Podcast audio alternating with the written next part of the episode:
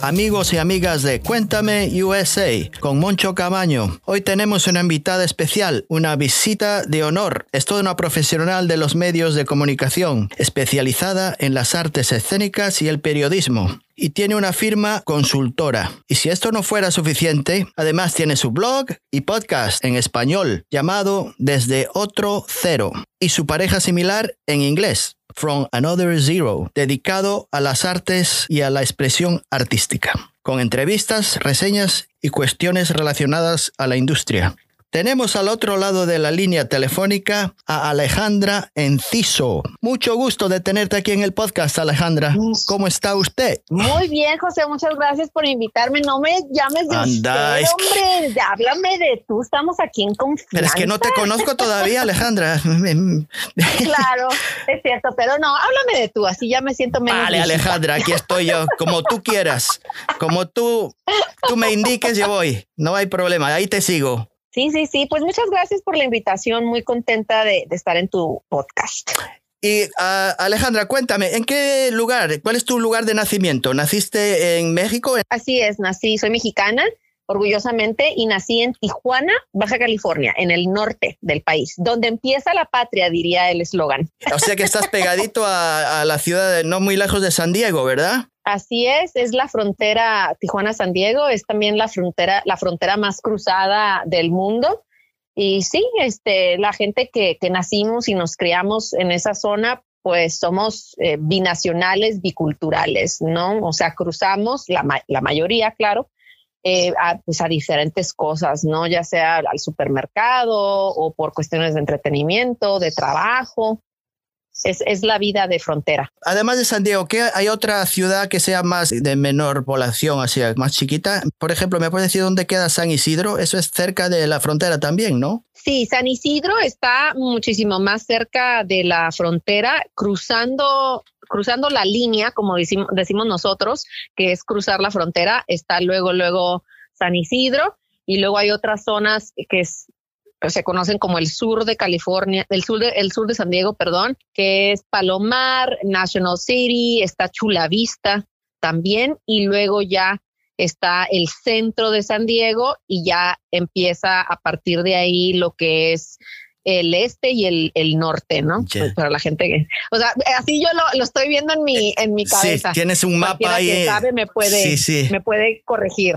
No, eh, no, es que yo no te puedo corregir porque me puedes eh, decir lo que tú quieras y yo me lo voy a comer todo como si fuera un sándwich, ¿no? Claro, no, cualquiera de tus escuchas dice, porque soy pésima para la orientación y, la, y, las direcciones, pero no creo, no pero creo. sí ya ya después de, de San Diego, del centro de San Diego, mm. ya ves eh, viene eh, la joya del mar, que ya son más hacia el norte mm. y luego ya más más norte está este Carlsbad y Escondido mm. bueno Escondido ya no es parte de San Diego pero pero ya más para allá ¿no? para el otro lado entonces sí sí sí ¿Y, una, cómo era tu familia? ¿Dónde tú naciste en Tijuana? ¿Tenías una familia numerosa? ¿Era una familia muy apegada? ¿Cómo era tu familia?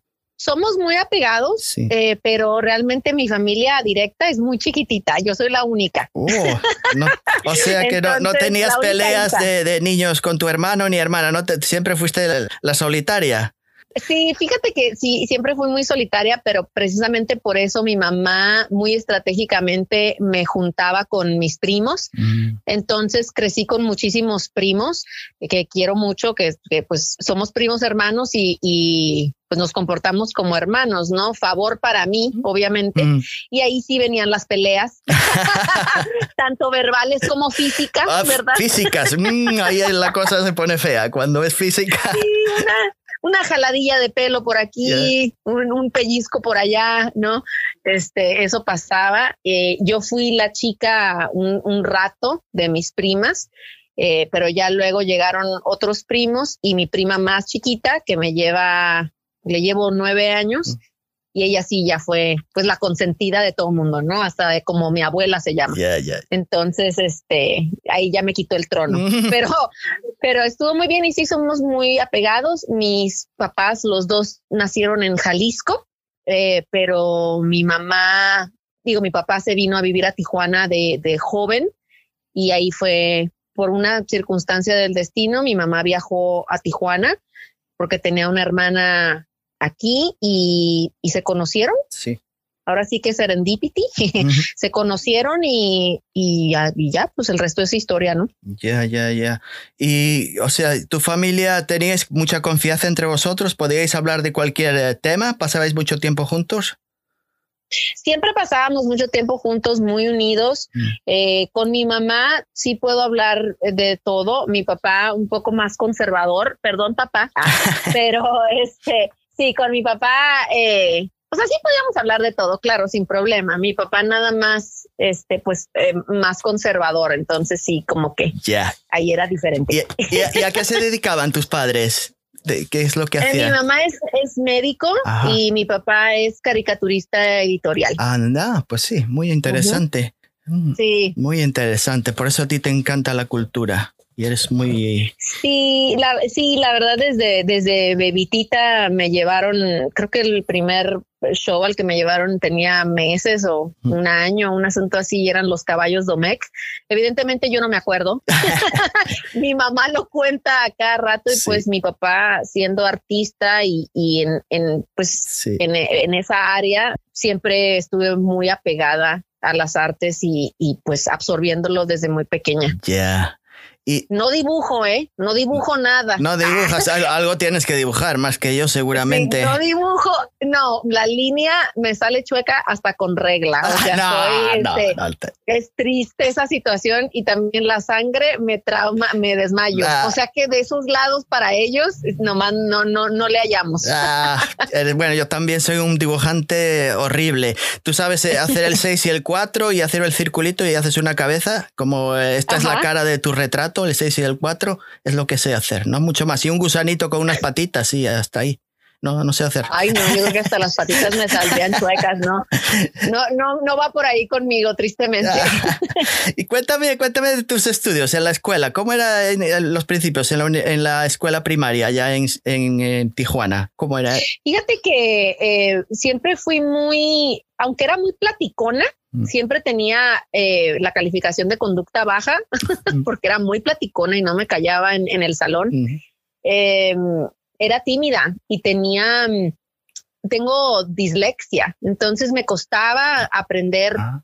Eh, a diferencia de mis compañeros, aprendía más despacio o me costaba más trabajo y me sudaban las manos y cuando me sudaban las manos me ponía nerviosa y pues era, era complicado, pero la verdad contenta igual en, la primaria, te digo, más, más lentita que los demás, mm. pero pero pues bien, o sea, siempre eh, con mis amiguillas y, y, este, pues cosas de, de, casi todos los niños, ¿no? Este, con, el bullying de la primaria, ¿no? Como en todas las escuelas, no, este, no es. Como en todas las escuelas y en todo, o sea, el bullying que ahora, pues ya ves que platicamos mucho de eso, antes no se hablaba tanto como, como tal, pero sí es una cosa que todos los padres tienen que enseñarles a sus hijos porque sí, es, sí, sí, sí te crea traumas. Sí, yo, ah, cuando yo era jovencito, no le daban el valor, le llegabas a tu padre o tu mamá y le decía, mira que este me está molestando, me está, oh, no te preocupes, ah, empújalo tú también, deja la cosa, no, no, le daban el valor que, que, que tienen, que se le debería dar. Y las cosas ya están cambiando, yo creo, poco, poquito a poco. Sí, y, y, qué bueno, o sea, para bien, creo que nosotros somos... Eh, era una generación que aguantábamos más, ahora creo que las generaciones aguantan menos, aunque no es una cuestión de aguantar, pero pero sí, este, pues no sé, éramos como más rudos, ¿no? Porque como dices tú, era si te decían algo eh, y le decías a tu papá, era de no, pues contéstale y tú dile y no te dejes, ¿no? Exactamente. Entonces era como un poquito diferente, pero sí, qué bueno que está cambiando. Sí, qué bueno, para, para lo mejor, sí. Y, y, que, cuéntame un poquito más. Y entonces eh, hiciste tus estudios primarios en Tijuana y los secundarios también en Tijuana. Igual, todo, todo estudié yo en Tijuana, primaria, secundaria, mm. eh, preparatoria, carrera, mm. todo, todo en Tijuana. Ya. Eh, ya cuando, ya, como te digo, timidona yo, este, medio, medio pues nerdona en la primaria y en la secundaria y luego ya como que en la prepa empecé como que este, pues como dicen clichéscamente, no encontrar un poquillo mi, mi voz, mi, como mi, mi, mi esencia y, ya más desenvuelta, más este, pues desastrosilla, más fiesterona. Siempre me gustó mucho la fiesta. Sí, sí, sí, como. y este, y entonces, y en la universidad, mi mamá sí me, sí me, mm, ¿cómo te digo? Me, me urgía, vaya, mm. a que me fuera a estudiar a otra ciudad. Y yo le decía, no, mamá, es que todavía no estoy lista, todavía quiero estar en mi casa con mis amigos, no, no me, sé que me voy a ir algún día, pero no me quiero ir todavía, siento que estoy muy joven. Mi mamá quería que estudiara en la Universidad de Guadalajara, la Autónoma de Guadalajara, donde ella estudió, que tenían un muy buen programa de comunicación, porque yo sabía que, que siempre, yo siempre supe que quería estudiar comunicación y y le dije, no, no, no, me quiero quedar en Tijuana. Y sí, me quedé en Tijuana, en, en la Universidad Autónoma de Baja California, la universidad de, este, pública de la ciudad. Mm. Y también muy, muy, muy contenta. Me la pasé muy bien, una carrera muy bonita. Sí. Eh, también, pues, con sus cosas, ¿no? Sí, sí, sí. este, pero sí, experiencias muy bonitas, una educación muy completa. Y este, y sí, este, muy, muy contenta. Ya. ¿Y quién era el presidente en aquella época cuando estabas tú estudiando en, en, en México? Ay, niño, me vas a poner en un... Es, igual que la geografía. No, perdón. Eh, no, no. Este, Olvídate de la pregunta. No, verás. Este, no, no, no. no. era en los años 80. Años? Sí, mira, cuando yo nací era López Portillo. Me, me, cuando yo nací López Portillo, después fue Miguel de la Madrid, después fue Carlos Salinas de Gortari. Y el Cedillo. Después fue Cedillo. Mm. Este, después. No, no, no, no, no, no me tienes que mencionar a todos. Era, era No, es que me lo estoy haciendo para yo sola. No, no, no, no, no, quiero saber tu edad tampoco, no me la tienes que decir.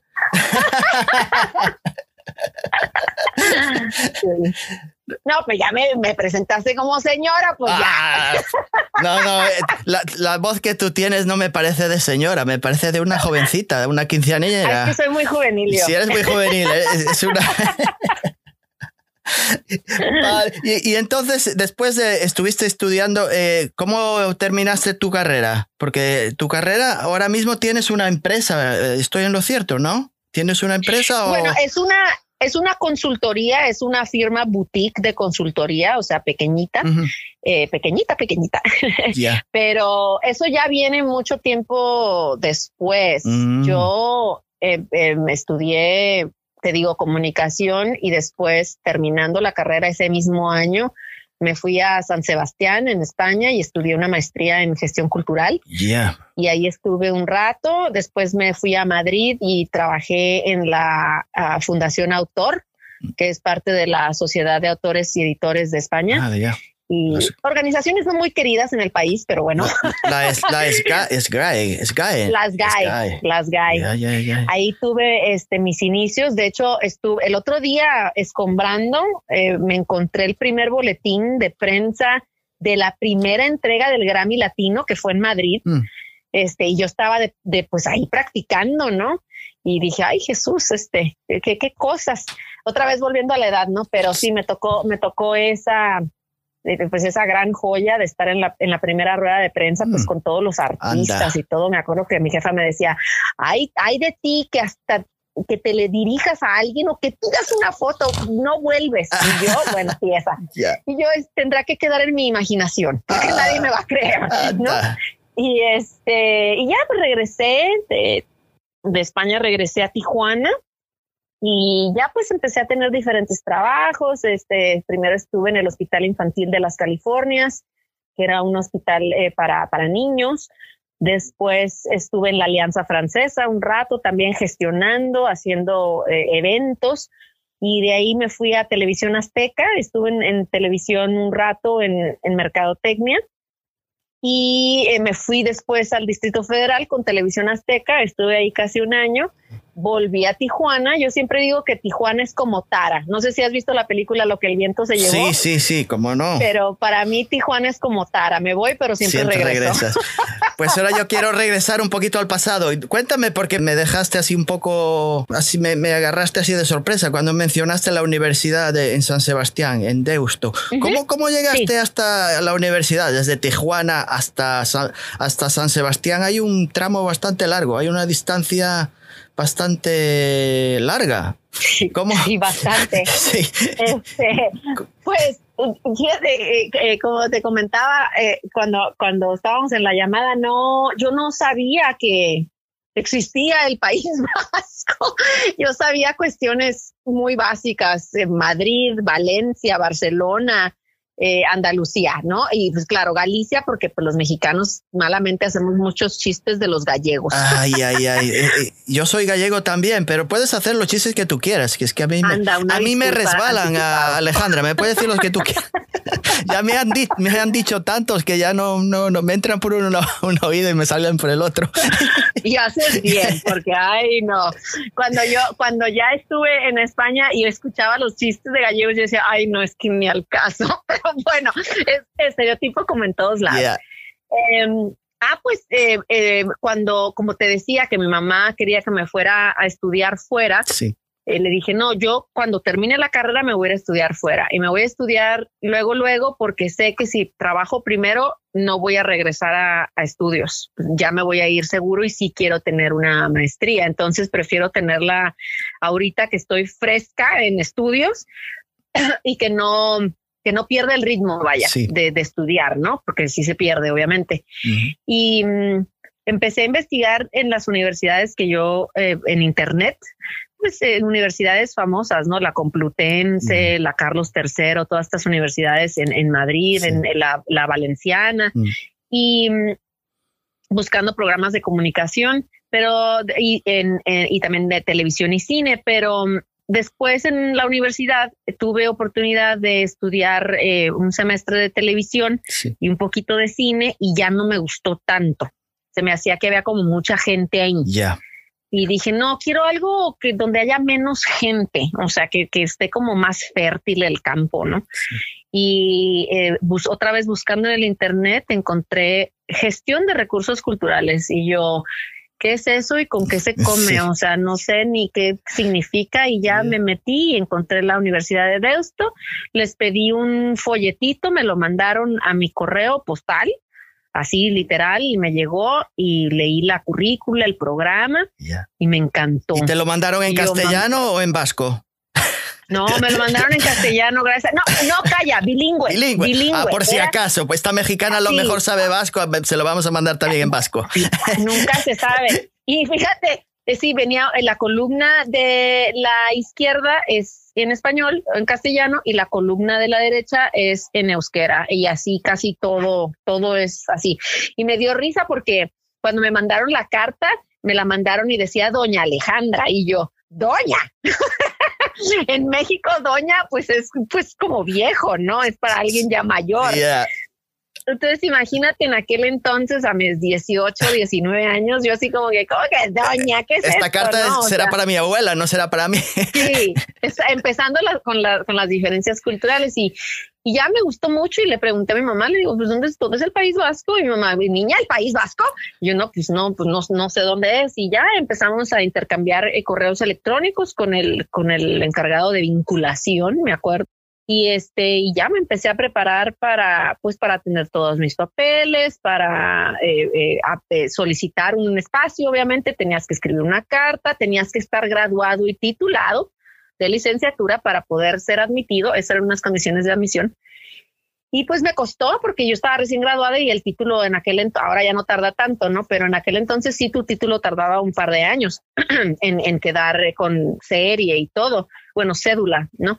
Y, pues me hicieron una carta en, la universidad diciendo que sí había terminado mis estudios y que mi eh, título estaba en trámite y, con eso ya, mm. Eh, me admitieron, gracias a Dios, y muy bien. Sí. Muy, al principio feo. Sí.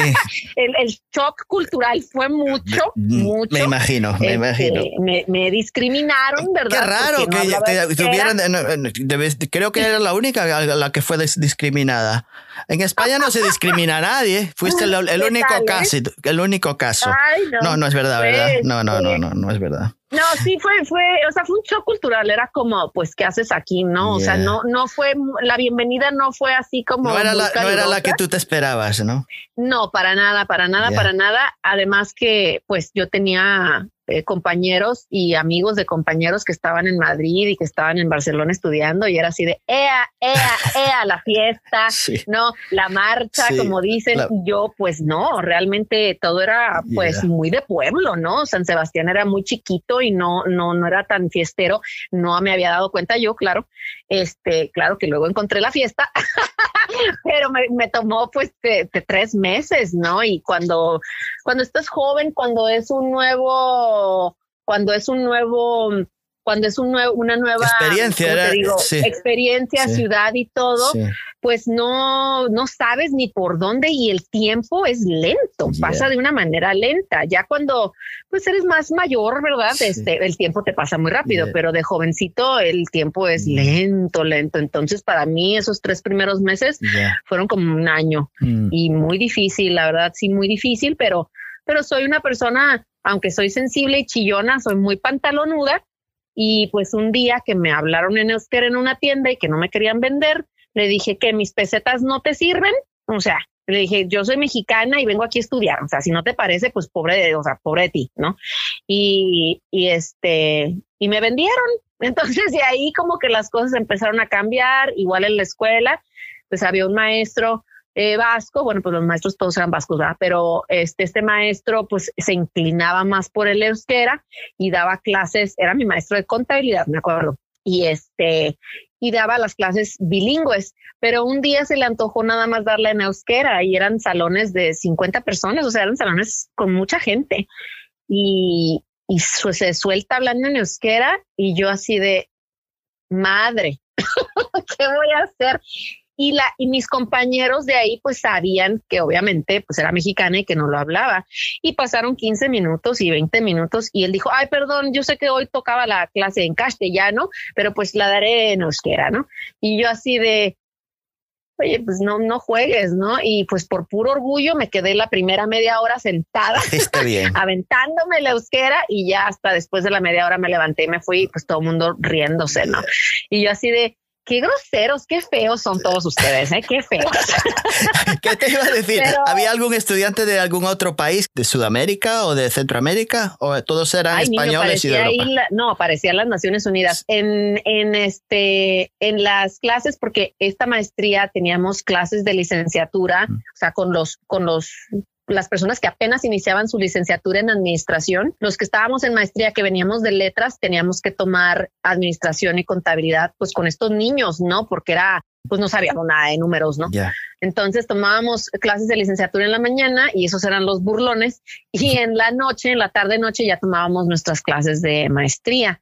Eh, las clases de licenciatura todos eran españoles, todos, todos, todos, todos y todos eran vascos. Mm. Y ya en maestría sí había este, los que se convirtieron en mejores amigos hasta el día de hoy. Había otra chica mexicana de Aguascalientes y un, em, un chico venezolano de Maracay. Ah, mira tú. Y ya en mi clase, pues había españoles. En mi clase todos los demás eran españoles de diferentes partes, de Zaragoza, de Miranda, del Ebro. del Ebro, sí. Eh, y de diferentes partes de, mm. del País Vasco, ¿no? De Vitoria, de Bilbao. Sí, sí y, ya en el piso, porque compartíamos piso en la escuela con el MBA, que se burlaban de nosotros también, te digo, era una burla constante. Eh, ahí sí había muchos muchos alemanes, polacos, italianos, colombianos, mm. ahí sí, porque el MBA de Deusto era uno de los mejores y tenía una certificación internacional y americana, me parece. O sea, creo que podías trabajar en Estados Unidos, un asunto así. Hmm. Entonces, este, pues todo, toda la oleada se iba de Usto a estudiar el, el MBA. Ya. Y entonces, ¿y después estuviste en algún otro, estudiaste en algún otro lugar en España, además de la Universidad de Deusto? Sí, estudié eh, con la Universidad Complutense de Madrid, hice una certificación en protocolo internacional y nuevos protocolos y lo hice en, ay, se me, estás agarrando, en este lugar hermoso, el Escorial. Ah, el monasterio, el monasterio del Escorial. Mm. Ahí te llevaban, este, para la gente que no sabe, un lugar este, en la nada. Está en la nada y este, el monasterio, pues como eso, no es un cuarto que tiene mm. una cama y un escritorio y no más para que estudies y te concentres. Pero era un programa un programa muy bonito, creo que fueron, porque era también estas certificaciones, eh, ¿cómo se llama? Que son intensivas. Entonces es un curso intensivo en donde estás un par de semanas ahí recluido y te dan de comer eh, y ese es tu único descanso, las comidas, desayuno, comida y cena y todo el día estás en clase, todo el día. Y al final presentas un proyectito con tu equipo de trabajo y, y ya te dan tu certificación. Entonces también muy, muy contenta, también fue otro shock cultural. pero, pero también este muy padre el contenido era, pues es que eh, no, o sea, yo vengo ahora sí que de América, América el continente, no, no Estados Unidos, América el continente, y pues es un continente joven en comparación, ¿no? Entonces, este, pues Europa tenía pues una información que, que, no tiene que ver ni con tercer mundo, ni primer mundo, ni nada de esas cuestiones. No, era simplemente pues más avance, mayor avance, pues, pues mayor edad. Ya. Pues, normal. Sí, tiene mucha, mucha, mucha historia. No es como, como si hablamos de Estados Unidos, que tiene 300 años, no, no mucho más. Sí, exacto. Sí. O sea, sí, esa es siempre mi, referencia. Pues es que no es una cuestión de primer mundo o tercer mundo, como luego hacen referencia malamente, sino que es pues más cancha. Obviamente no le vas a pedir a un niño de 10 años que haga lo mismo que uno de 20, ¿no? O que uno de 40. Pues no. Ya, ya, ya, Y entonces después te regresaste a, tu pueblo natal, a tu ciudad natal, a Tijuana, una vez terminados los estudios. Este, sí, terminé y me fui a Madrid un rato. Me mm. fui a Madrid y ahí estuve trabajando y luego ya ah. sí me regresé a Tijuana y realmente pues no me hallaba, no me hallaba porque pues había perdido ya casi dos años de estar en la ciudad. ¿Se te había pues, ido el, el, acento mexicano? ¿Se te había ido? No, todavía Ay, sí se me fue, sí se me fue, me hacían burla, me hacían burla en España y me hacían burla en Tijuana, o sea, era un problema que porque es que yo tenía el acento todo, todo mezclado. Se te había pegado, se te había pegado el acento y la cosa no... Mezclado, pegado y pues nomás, y las palabras, es que mira, Fíjate, y te, y te vas a reír porque eres, pues eres español. Yo llegaba y decía, oigan, en, en España, en San Sebastián, vamos a platicar y todos, ja, ja, ja, ja, ja, y se reían y yo así de, ¿qué tiene? ¿Cuál es la gracia? no le veo la gracia al platicar. Es platicar y dicen, no, que platicar, que es como acá. Y, y, yo acá, ¿qué? ¿No? Entonces tu cerebro tiene que cambiar las, tiene que cambiar las palabras porque te empiezan a hacer burlas o se empiezan a hacer como que les estás hablando en arameo o en un idioma que no hablan porque se hacen los chistosos y entonces mm. tienes que cambiar el, el chip, ¿no? Luego decía, me hablaban al teléfono y pues, ¿qué contestaba? Bueno, mm. México así se contesta, bueno. Mm. Y decían, ¿qué? Bueno, ¿qué? Sí, ¿qué es lo que está bueno? Yo no sé lo que está bueno. Malo. Entonces, pues, este, ya contestaba, pues como contestaban allá, ¿no? Diga, o sí, o hola, o X, ¿no? Sí. Cosas así, y pues mm. tenía que cambiar mi vocabulario, pues con el vocabulario el acento y así sucesivamente. Ya, ya, ya. ¿Y, qué, aprendiste a cocinar algún, alguna cosa por allá en España? Eh, sí. ¿Te gustaba? La tortilla de patatas. La tortilla de patatas. ¿Te sale? ¿Cómo se puede decir cojonudamente? Cojonuda con cojones. Me sale buenísima. Sí. Ah, me encanta la tortilla. Y si le añado unos pimientos, me gusta también. Le puedes añadir cualquier cosa. Sí, sí, le, le, sí, le hago ahí. Me gusta obviamente la clásica. Luego, este, sí, pues le agregamos que cebolla o jamoncito, tocino y ya muy, muy rico, pero sí, muy rica. Aparte que te dura. Sí, no. Súper bien. Por un par de días todavía la puedes comer fría, la, la recalientas y todavía sabe bien. Sí, con un bolillito, o pues mexicanamente con una tortilla y riquísimo, carbohidrato con carbohidrato. Anda tú. Ya, ya, ya. Y, que, y entonces llegaste de regreso y, tus padres que orgullosos de, todo lo que habías hecho, ¿no? Uy, pues imagínate, sí, claro, los dos muy, muy contentos y orgullosos y cacareando y todo, porque... Eras, eras una mujer de mundo ya, ya habías visto todo lo que había que ver. Y vaya que me costó, ¿eh? me costó, te digo, lágrimas, sudor y kilos, porque bajé casi, a, estaba flaquita, flaquita, talla cero del traume, de, porque si era, pues, pues era difícil, o sea, te mm, vas y vives con tus papás, estás acostumbrado a cierto tipo de vida que no te preocupas ni de renta, ni de limpiar, ni de cocinar, ni de, entonces te vas a vivir solo y además de administrarte con, con pagar la renta, con vivir con otras personas que no conoces, yo siempre tuve dos compañeras siempre en el, en el departamento o en el piso. Y luego hay veces que no te llevas con ellas, ¿no? Y pues, ¿a dónde me voy? si me peleo, ¿a dónde me voy? Pues a mi cuarto y cierro la puerta, ¿no? Entonces, este, si era muy difícil y pues si no te haces de comer, pues no comes. no va, no va a subir tu mamá y te va a decir, ay, te hice un taquito. No, no, o sea, si no te haces de comer, no comes. Y si no sabes cocinar, pues peor. ¿Y, qué tal, ¿Y qué tal con los, con los amiguetes? ¿Tenías algún amiguito, algún pretendiente español, algún vasco o alguien que andaba ahí? Tristemente, sí. Sí, tristemente.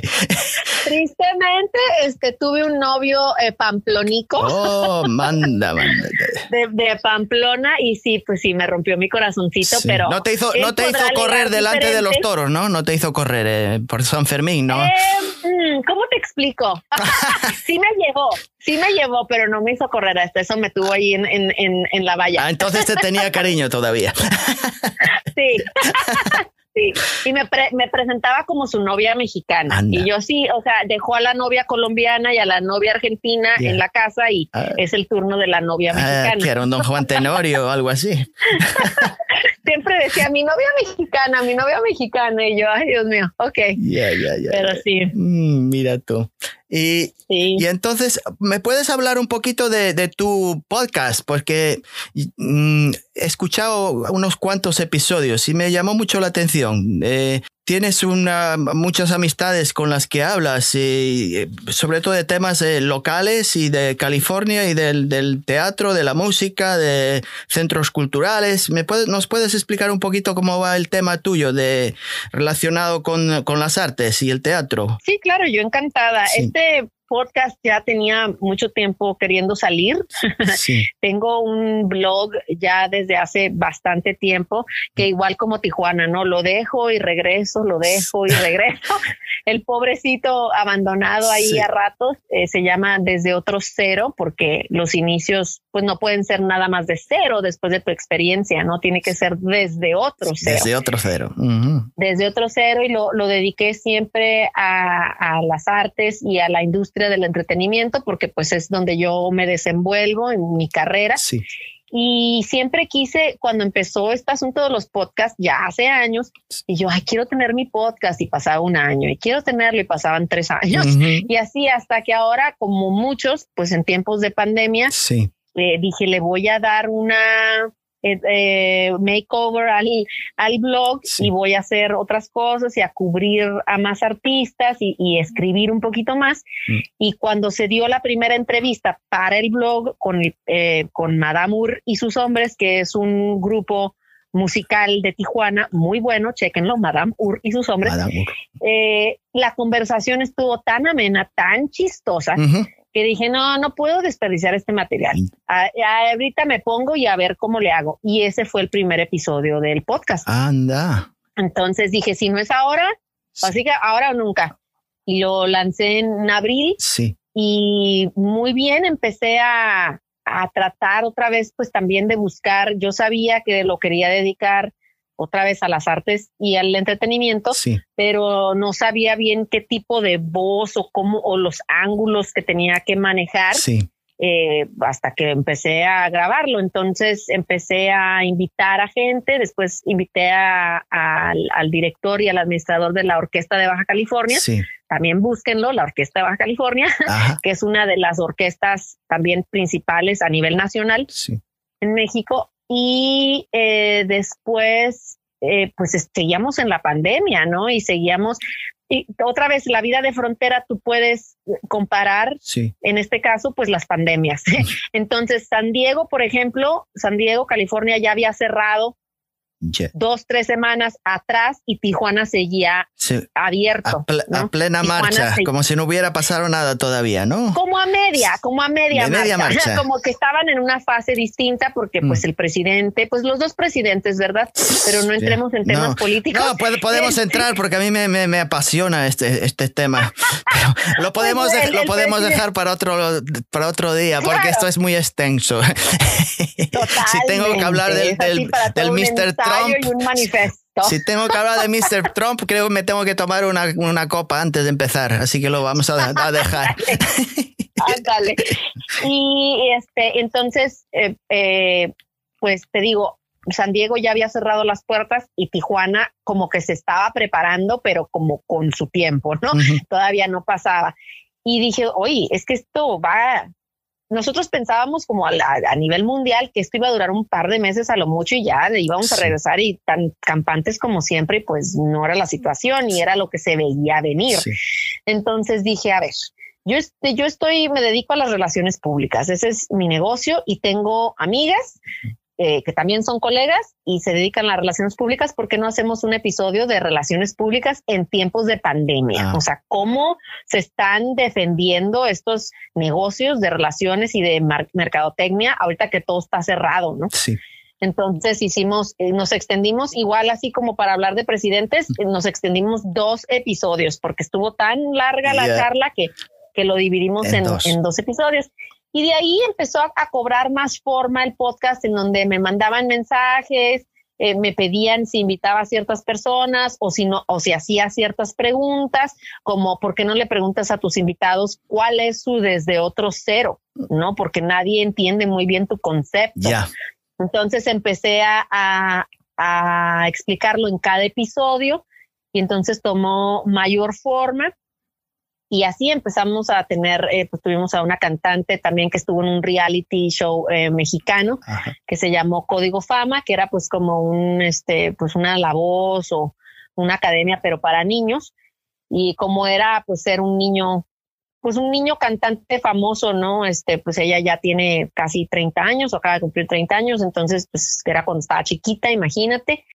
Y de ahí, pues así nos fuimos. Eh, tuvimos a otro actor de, teatro cabaret que está en el Distrito Federal y eh, otro show de, en México también bastante famoso que se llama Mist, My Soundtrack, eh, que también están haciendo ahorita el modo driving o en tu carro para poder sobrevivir y hablamos de la situación de, pues, de tener a personas desempleadas en esta situación tan delicada. Entonces me ha gustado mucho ese giro y tuvimos también a, actores de aquí de Tijuana. Tijuana hace teatro, una compañía que, pues como su nombre lo dice, es local, pero también han hecho muchas cosas a nivel, nivel internacional. Han estado en Albania, en China, en Estados Unidos, por supuesto. Y, y este, pues así se fue dando. Hablamos también de periodismo cultural también con colegas y amigos, porque pues yo fui report soy reportera también, o sea, fui reportera mucho tiempo y sigo, me, me encanta cubrir y reportear. Y ya cerramos la temporada, fíjate, este súper rápido. Eh, acabamos de terminar la primera temporada, estamos ahorita de vacaciones. Y como dices tú, pues queríamos hacer algo, pues mientras encontrábamos la voz, una cuestión mexicana, local, fronteriza. Pero yo creo que ahora para la segunda temporada sí necesitamos hacer algo ya más internacional, con gente también de Estados Unidos, gente de España, gente de Colombia, de Perú, que es gente también que nos escucha. O sea, la estadística que te arroja luego la plataforma es sí te impresiona, ¿no? Dices, ay, ¿quién me está escuchando en República Dominicana? eso me pasa a mí. El otro día vi uno, eh, lo estaba viendo y me salió uno de Hong Kong y dije, pero este, este, ¿qué será? Este no es gallego, seguramente. O algún chino que se, que se ha equivocado y ha presionado algún botón que no era. Porque... Fíjate que yo también dije que, pues ha de ser algún mexicano perdido o algún hispanohablante que anda por allá y, y le gustó el, como dices tú, le picó ahí por algo, ¿no? Sí, sí, sí. Pues eh, otra, cosa, que, ahora mismo, ¿cómo te desempeñas eh, en tu trabajo? ¿Está todo, lo haces eh, en casa? ¿Sales, te comunicas a través de las redes? ¿Cómo es tu trabajo diariamente ahora mismo? Pues son dos partes. Primero, como todos los que estamos, nos dedicamos a la industria de, las artes y de las artes escénicas, en su mayoría teatro, danza, eh, teatro musical, todo eso, pues estamos ahora sí que, como dicen los españoles, literal, en paro. no tenemos, no hay trabajo, todo está cancelado, no hay eh, eventos ahorita en vivo, más que los que están empezando un poquito en modo eh, drive-in, donde vas en tu carro y pues ahí con ciertas medidas, pero el teatro como tal en esta zona, en Tijuana y en San Diego no ha vuelto. No, ha vuelto, desgraciadamente. Esperemos que como en Nueva York o pues inclusive en España, ¿no? Bueno, pues que en España también las reglas, pero bueno, ah. otra vez no andaremos. Ya. Ya cada que veo en el Instagram o en, en el Facebook que regresan con las obras de teatro, yo con la lágrima, pero espero que así sea acá. Entonces, pues en ese, en ese aspecto no tengo eh, ahorita trabajo, tristemente, pero está corriendo lo que es el censo en Estados Unidos. Ya va a terminar, estamos en la última etapa y pues relaciones públicas, como decimos en México, el perico donde sea es verde, ¿no? Entonces hago eh, relaciones públicas para, para el censo y una otra que otra cosilla que se presente y todo es remoto. Hacemos entrevistas por Zoom, por Skype, por teléfono. Eh, todavía no se ha dado algo presencial con sana distancia. En la semana que entra vamos a platicar de eso, a platicar, ¿ves? Vamos a, tratar eso de, de, ver cómo, cómo hacemos. Estamos, eh, también viene California y Tijuana, son zonas sísmicas bueno, California y Baja California sísmicas y acá en eh, San Diego zona de incendios, tristemente en esta época. Entonces, eh, la, la, sociedad eh, humanitaria que se encarga de, pues, de animales, tiene su campaña de prevención en septiembre de cómo cuidar a tu mascota y prevenir en caso de incendio o de sismo. Entonces, pues, ¿cómo vas a hacer una entrevista sin, de, sobre animales sin animales? Y en Zoom está como complicado. Entonces, estamos tratando de ver cómo resolvemos eso. Mm. Yo creo que va a estar bien. Y, sería la primera entrevista presencial, fíjate, después de ya tantos meses. Ya, ya, ya. ¿Y, qué, qué, es lo que haces? Eh, ¿O sales, haces tus compras o te las traen a casa? ¿O cómo haces para en tu vida diaria? Salgo, ese es eh, también como mucha gente, es, es mi super diversión salir a comprar al supermercado. Sí. Eh, pues me blindo, me pongo la ropa de calle, porque ahora pues ya literal tienes que tener tu ropa de calle y tu ropa de casa. Sí y este y pues ya salgo eh, hago las compras mm. regreso me cambio eh, si estoy de humor para volverme a bañar me baño si no pues nomás me lavo la cara. Ya ya ya ya. Pero tienes este, tienes eh, alguna algún procedimiento que sigues todos todos los días o sea por ejemplo si vas al supermercado tienes el, el, líquido este para el desinfectante y te, no te tocas la cara la máscara que sí. todo esto no todo y tengo eh, el, cubrebocas de tela, entonces los meto a lavar también. O sea, ese es también el procedimiento y tenemos eh, unas, un cesto que se divide en tres, que tiene rueditas y ahí tenemos la ah. ropa de calle y, luego la ropa que usamos en casa, esa la tenemos en nuestro cuarto para que tenga como distancia. Y luego afuera oreamos los zapatos y yo las suelas de los zapatos les pongo el desinfectante y los pongo a orear y pues cosas que no se hacían antes. ¿Y, ¿Y, te encuentras mucha gente por la calle con la máscara haciendo de barbilla o por la zona donde tú vivas están todos tapaditos? Sí.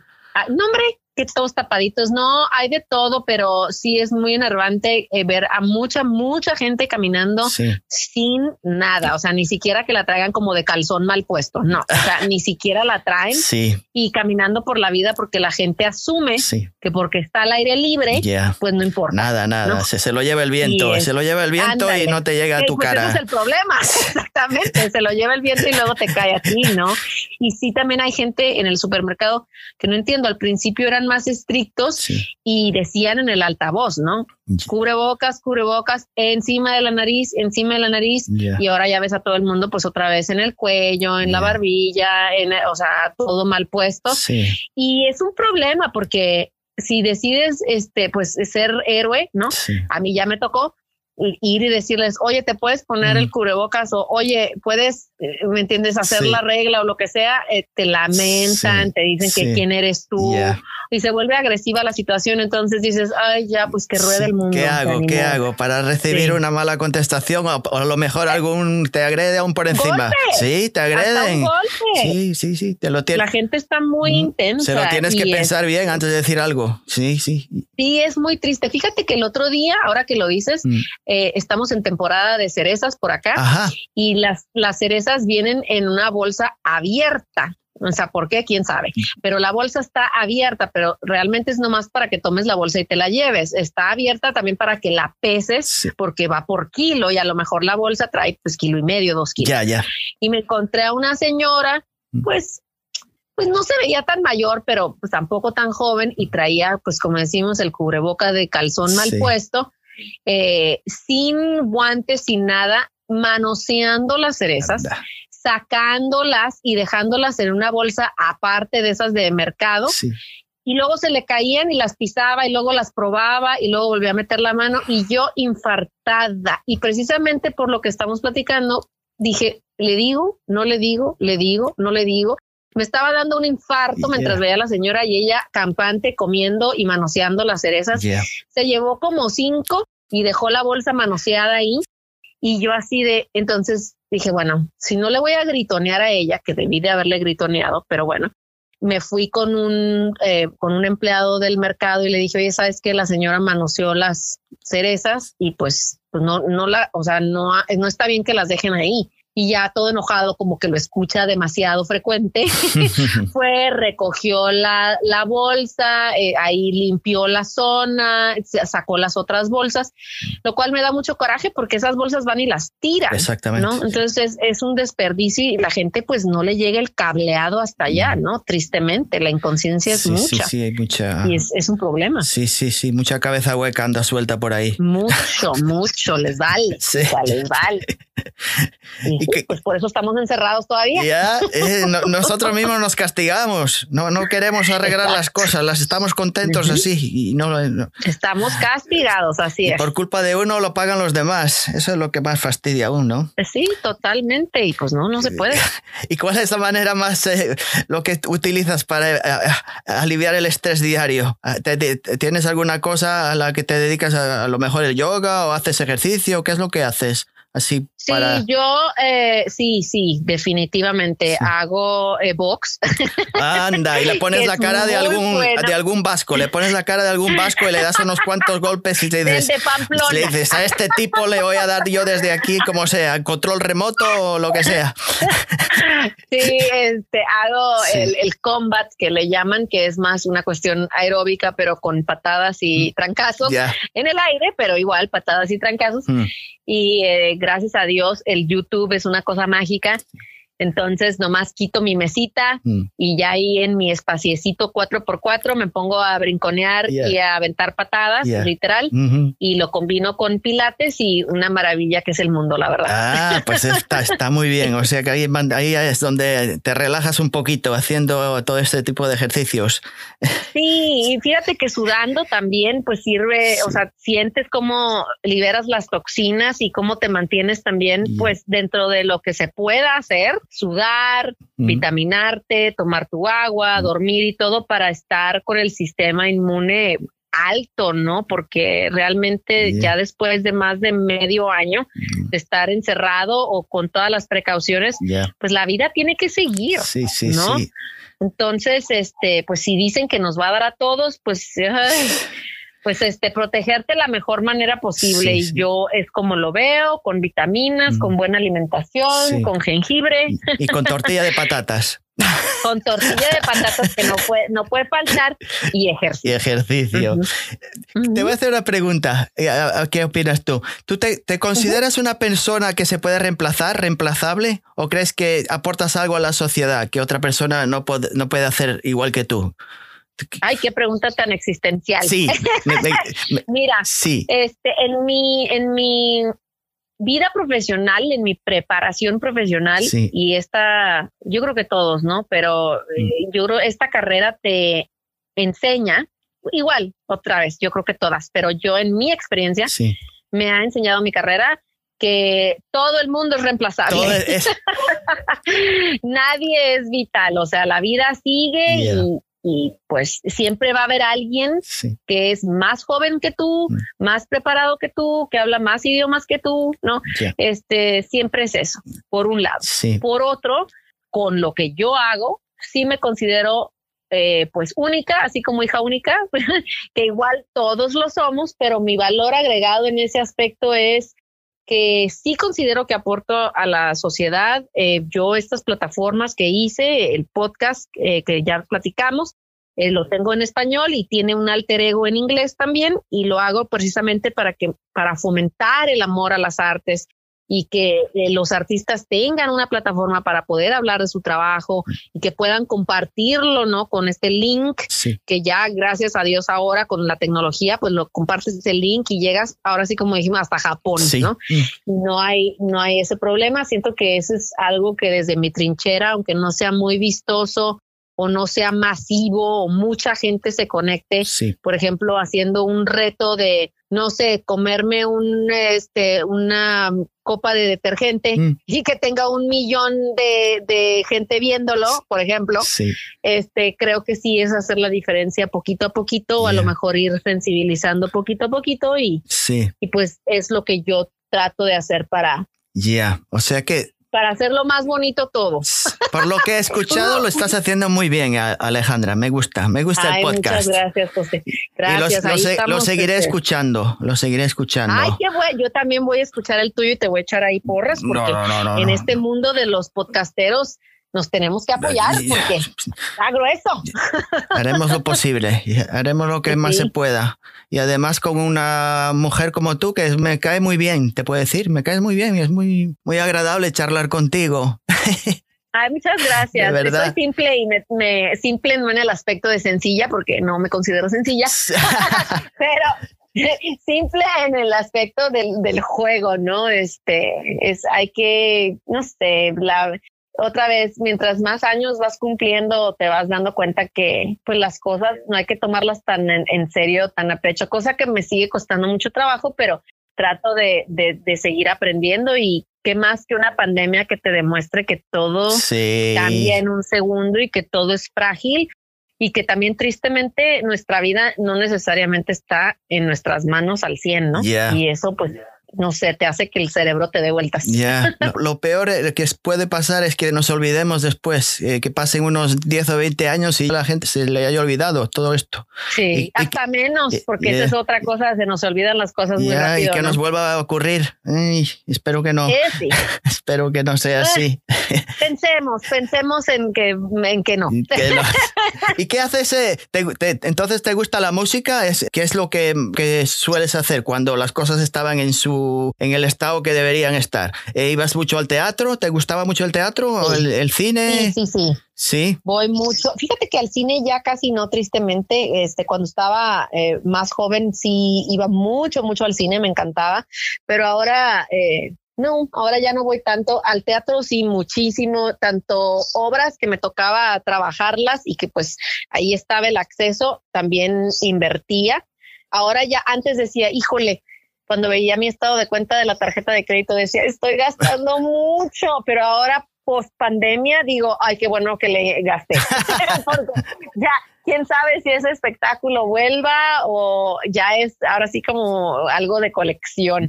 Entonces, sí, mucho teatro, pues salir con, con los amigos, estar, este, pues igual, eh, comer, me gusta mucho comer. Bueno, pero después le das patadas y golpes y ya se te va toda la dieta. Trato que se nivele. Exactamente. Mm. este, todo con, con medida y pues también viajes, ¿no? Ya sea, no necesariamente brincar el charco, como decimos aquí, pero pero sí a lo mejor ir a una playita aquí cerca o conocer otro lugar. O sea, hay muchos lugares aquí en California muy bonitos que puedes manejar y este, el camino es muy bonito. También en, Baja California eh, había un eslogan antes que decía, sé turista en tu estado. Entonces tratamos de también de ser turistas en el estado porque siempre hay muchísimas opciones y, y hacer eso, leer. También me gusta mucho leer, soy flojilla, pero, pero sí me pongo Y sabes también cuál es mi, ahorita es mi crack, es mi obsesión, los audiolibros. Audiobooks, ah. Pues sí. No sabes, no sabes. Para mí te voy a decir, me encantan porque así me, evita el trabajo de leer. Exactamente, es como el placer culposo de todos esos libros que me da flojera leer, que son así las autobiografías o los libros así muy poperos. Esos luego, luego los meto ahí al riel y me los aviento y una maravilla porque ya nadie me cuenta. Entonces, uy, no, estoy obsesionada con los audiolibros. Sí, exactamente, me pasa lo mismo a mí, los escucho y a veces se me, se me despisto un poquillo, pero no pasa nada, vuelvo para atrás, lo rewind y lo vuelvo a escuchar y ya está. Exactamente. Sí, sí, sí, sí, me encanta. Ya, ya, ya. Y entonces eres, eh, te encanta la playa, no eres de, montaña, no te gusta mucho. No soy de montaña, mi esposo sí es de montaña tristemente, pero este, yo soy medio turulata, o sea, se me cruzan los pies, me cuesta trabajo.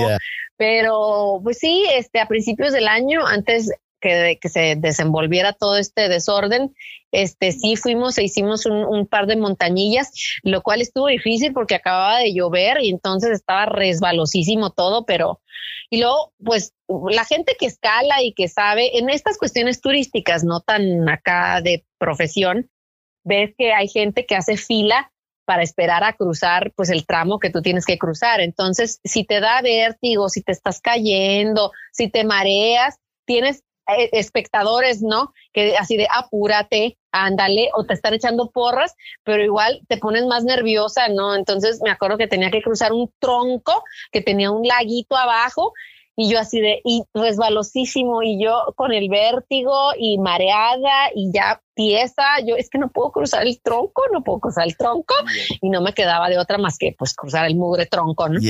Entonces, este, así como tiro patadas, pues no se me, no se me facilita tanto esto de la montaña, entonces mejor echarme en la playa. La playa, si te caes, no pasa nada. No, requiere tanto, no. Te caes en la arena. Sí, no, y pues el mar nomás lo toco con un dedo, entonces de ahí ya no hay problema. Ah, pues mira tú, me alegra. ¿Y has viajado, has estado en Estados Unidos en el otro, el otro lado, de en el Atlántico, en, la, en Nueva York o en, Pensilvania, Boston? ¿Conoces esa zona o no? ¿Nunca llegaste al, otro lado, al lado este? No conozco ni Pensilvania ni Boston, pero Nueva York sí, gracias a Dios. Este, fui a Nueva York eh, a mediados de, enero de este año, ah. antes otra vez de todo el desorden, y fue un viaje divino. Fui con este, mis amigos eh, de Tijuana ese teatro precisamente. Éramos 10, éramos 10 y hicimos de todo. Caminamos, hubo nieve, fuimos al teatro, eh, hubo de todo. Estuvo muy, muy padre. Y este, y, ahora pues si ya estaba agradecida, ahora todavía más agradecida que me tocó porque yo ni pensaba que esto iba a pasar, obviamente, como todo el mundo. Entonces, típico que dices, ay, luego lo hago, ay, luego tengo tiempo, ay, y gracias a Dios, pues esto fue así de un, dos, tres, una oferta del, del Black Friday. Black Friday, mira tú. Entonces nos salió muy, muy barato y pues todos compartimos cuarto y pues todo, este, muy, muy padre. Y este, y esa fue la última vez que fui. Ir a regresar en abril, pero pues pandemia. Entonces pues se canceló todo, me mm. reembolsaron casi todo. Ya ves que las aerolíneas andan muy mañosas y eso nomás me dieron un vale. Tuviste suerte. a mí no me han, yo tenía planes para viajar a, España, a La Coruña, y no me devolvieron el dinero. Lo voy a tener que... Eh, me, dieron, eh, me dieron un año para hacer un viaje. Podía ser a otro país, a donde quisiera, pero no. Sí, a mí eso es lo que me dieron, un vale, así de pues este lo canjeas para otro viaje, pero pues tu dinero ya se quedó aquí. Sí, hay algunos que sí recibieron el dinero, no sé cómo lo hicieron, a lo mejor llamaron a un algún abogado o algo, yo no sé cómo, pero le dieron el dinero, a otros no, yo a mí no. Yo lo que vi es que tenías que esperar a que la aerolínea literal cancelara el viaje y como era todo cambiaba cada 24 horas, si tú hablabas y pedías un reembolso, esa era como tu condena. O sea, eso fue lo que yo, lo que yo aprendí. Pero si te quedabas callado y no hacías nada, entonces se iba a cancelar porque pues todo se canceló a final de cuentas y entonces ya te lo reembolsaban, pero, pero pues uno cómo iba a saber, ¿no? Y más con, con la falta de trabajo. O sea, yo decía, pues si ya invertí este dinero, que me lo regresen porque pues no estoy trabajando. Entonces, pero pues sí, así pasó y, y pues sí, quería hacer el recorrido de Hamilton, donde fue el duelo y todo, pero pues ya, obviamente espero que, que pueda ser pronto. Sí, esperemos. Yo tengo ahí un, dinero, unos tres, cerca de cuatro mil dólares ahí pendientes y los, los necesito. Me gustaría viajar a algún lugar. Si no tengo que ir a España, me voy a, Corea, me da igual. Pero, que, pero no los quiero tener ahí guardados, no, no, no le están pues sacando provecho, es el dinero. No, y menos en estos tiempos, sí, no, tiene que circular. Sí, que hay que mover el dinero. Mm. Exactamente. Bueno, pues eh, ¿Hay alguna cosita que tengas ahí guardada así en, una gaveta, en un cajón? Así que alguna cosa que quieras eh, expresar, algo que tengas pendiente o algo que se te ocurra? Ah, de tu, de pues, tu negocio, alguna, algún tema que quieras tocar. Pues agradecerte, agradecerte otra vez, eh, José, por invitarme y por esta plática también tan divertida y eh, pues que escuchen el podcast ahorita en su primera temporada desde otro cero ahí lo pueden cero con número lo pueden encontrar en sus eh, en las plataformas donde escuchen sus podcasts favoritos. Ahí está. Ahí y estamos igual, estamos en Facebook, en Instagram como desde otro cero, tenemos nuestro canal de YouTube igual, si nos pueden apoyar para que crezcan este pues los números, que eso es lo que nos ayuda realmente. Y pues en mi firma, ahí estamos, en CISO Consulting, también lo pueden encontrar. Y eh, hacemos traducciones, también hago traducciones de, del inglés al español. Eh, igual no por adornarme, pero no las hago nada mal. Muy bien. Entonces, eso es algo también que me ha eh, salvado ahorita durante la pandemia. Me han caído algunas traducciones y obviamente no hago estas cuestiones legales, ¿no? Ya, ya, Eso ya. es otra especialidad. Sí. Pero este sí, sí hacemos traducciones de, de manuales o ahorita que los manuales están tan de moda con en Estados Unidos con el asunto de la diversidad y la equidad. Hemos tenido esta oportunidad, entonces pues también ahí estamos a sus órdenes. Ah, pues muy bien. Ahí uh, seguiré escuchando tu podcast cuando vuelvan a aparecer los episodios nuevos. Eh, seguramente van a ser muy agradables de escuchar nuevamente. Ojalá y sí, ojalá y sí. Y ahí claro que, hacemos la mención de, de tu podcast con mucho gusto. No hay problema. Y seguramente a lo mejor volvemos a charlar alguna vez y, seguiremos ahí peleando para que las cosas mejoren. claro, sí, siempre hasta el final, o sea, lo que sea que podamos hacer cada quien desde su cuadrito.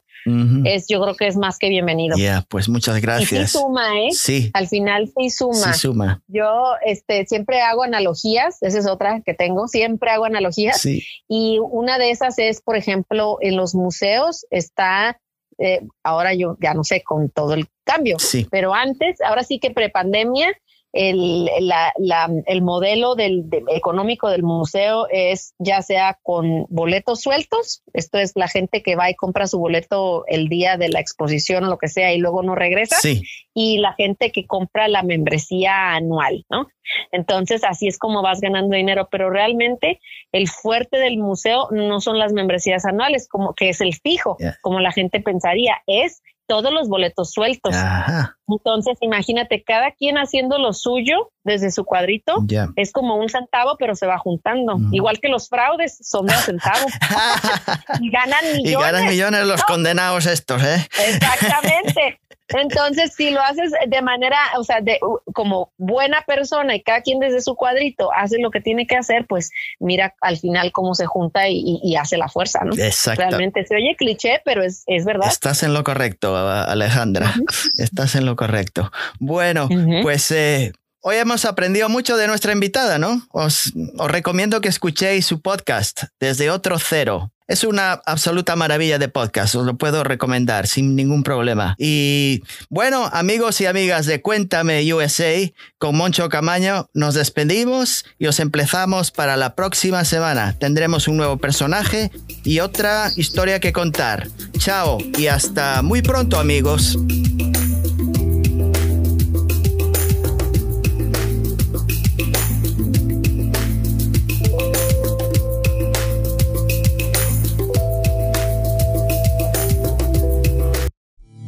Wow.